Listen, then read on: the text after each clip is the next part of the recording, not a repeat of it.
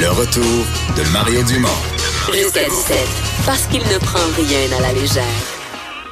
Il ne pèse jamais ses mots. Cube Radio.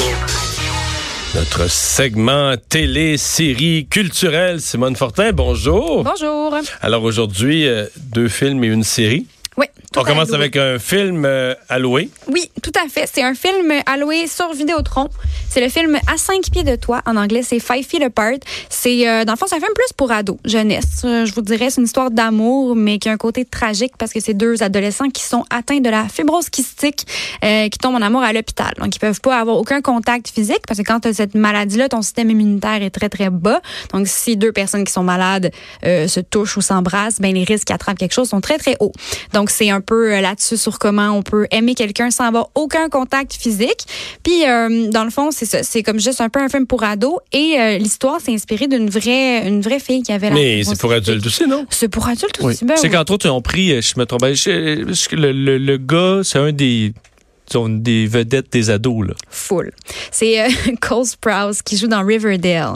Donc, euh, les jeunes. euh, Tu les vois dans le casting, euh, Mario, que c'est que ça vise qui, là. Ouais, Ouais. je Tu comprends? C'est ça. il Mais moi, l'histoire m'intéresse, là, au bout. Oui, c'est super intéressant. Puis c'est ça, en fait, il y a une fille qui s'appelait Claire Wineland, euh, qui était atteinte de la fibrose kystique. Le réalisateur du film l'avait rencontré, Claire, parce que lui, il réalisait, avant de réaliser des films, il réalisait des documentaires. Puis il avait fait une série de documentaires sur des gens atteints euh, de maladies incurables.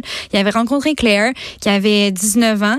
Elle avait une chaîne YouTube, elle faisait des vidéos, elle parlait de sa réalité, puis tout ça. Puis il a vraiment tripé sur elle. Donc, il a engagé un scénariste qui a écrit le scénario pour le film. Ensuite, Claire a beaucoup travaillé avec les acteurs pour qu'ils en apprennent plus sur la maladie, pour qu'ils puissent euh, avoir un jeu qui, est juste. Et euh, ben, malheureusement, elle est décédée euh, après le tournage en 2018. Elle a- en fait, quand tu as la fibrose kystique, ce que tu attends souvent, c'est une grève de poumon.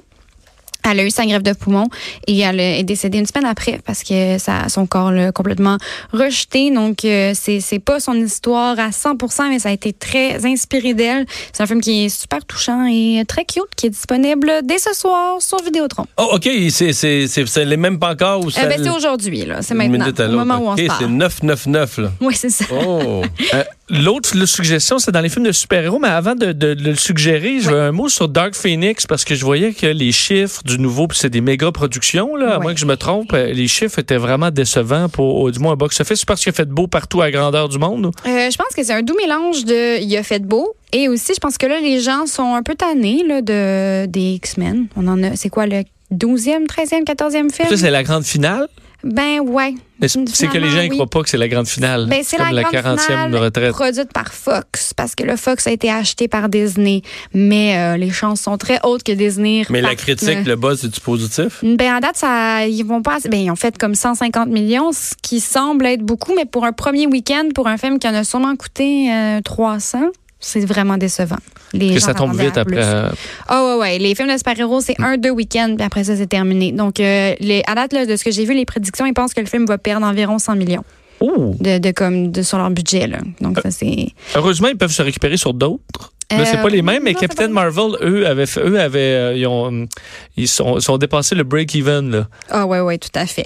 Mais pour, pour faire, pour break even, un film, faut qu'il fasse le double de son euh, budget. Parce qu'après ça, il y a les coûts de marketing et tout ça qui n'est pas compris dans le budget. Et euh, Captain Marvel a fait beaucoup plus que le double de son budget parce que Captain Marvel avait fait un milliard au box-office. Ce qui est très cool pour un film de super-héros. Puis avec ça va continuer femme. encore un petit peu quand même? Oui, c'est ça. On, on, on, connaît vraiment jamais les, les chiffres de qu'est-ce qu'un film fait après euh, sur demande. C'est jamais compté dans le box-office du film, mais c'est super important aussi. Puis ça risque d'être beaucoup parce que c'est le genre de film que les, les gens vont vouloir louer, relouer, même acheter. Puis euh, c'est ça, Captain Marvel, c'est c'est la le premier film de Marvel avec une femme super-héros au premier rôle. Et donc, lui aussi devient disponible sur Vidéotron. Exactement. Immédiatement? Aujourd'hui, immédiatement. Oh. Donc on a deux choix euh, pour ce soir pour les gens qui cherchaient un film ou en fin de semaine.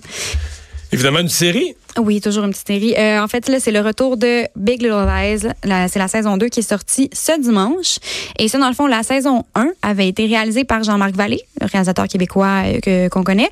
Il n'était pas, pas de retour pour la saison 2 parce que lui, ça l'intéressait pas. Il trouvait que la saison 1 était parfaite comme elle était. Euh, donc là, c'est euh, une réalisatrice qui s'appelle Andrea Arnold qui a fait la saison 2. Et euh, à date, le buzz est vraiment bon parce que bien, ben, c'est sûr que déjà le casting de cette série-là à la base est fou, mais là pour la deuxième saison, ils ont rajouté Meryl Streep, nul autre que Meryl Streep, qui fait un nouveau rôle. Donc euh, ça c'est super intriguant de voir, puis il paraît qu'elle est super super bonne. Et c'est encore une fois sept épisodes, donc à tous les dimanches jusque dans sept dimanches, on va avoir Big Little Lies saison 2. Ça c'est HBO. Merci, Simone. Ça fait plaisir. Au revoir. Bye.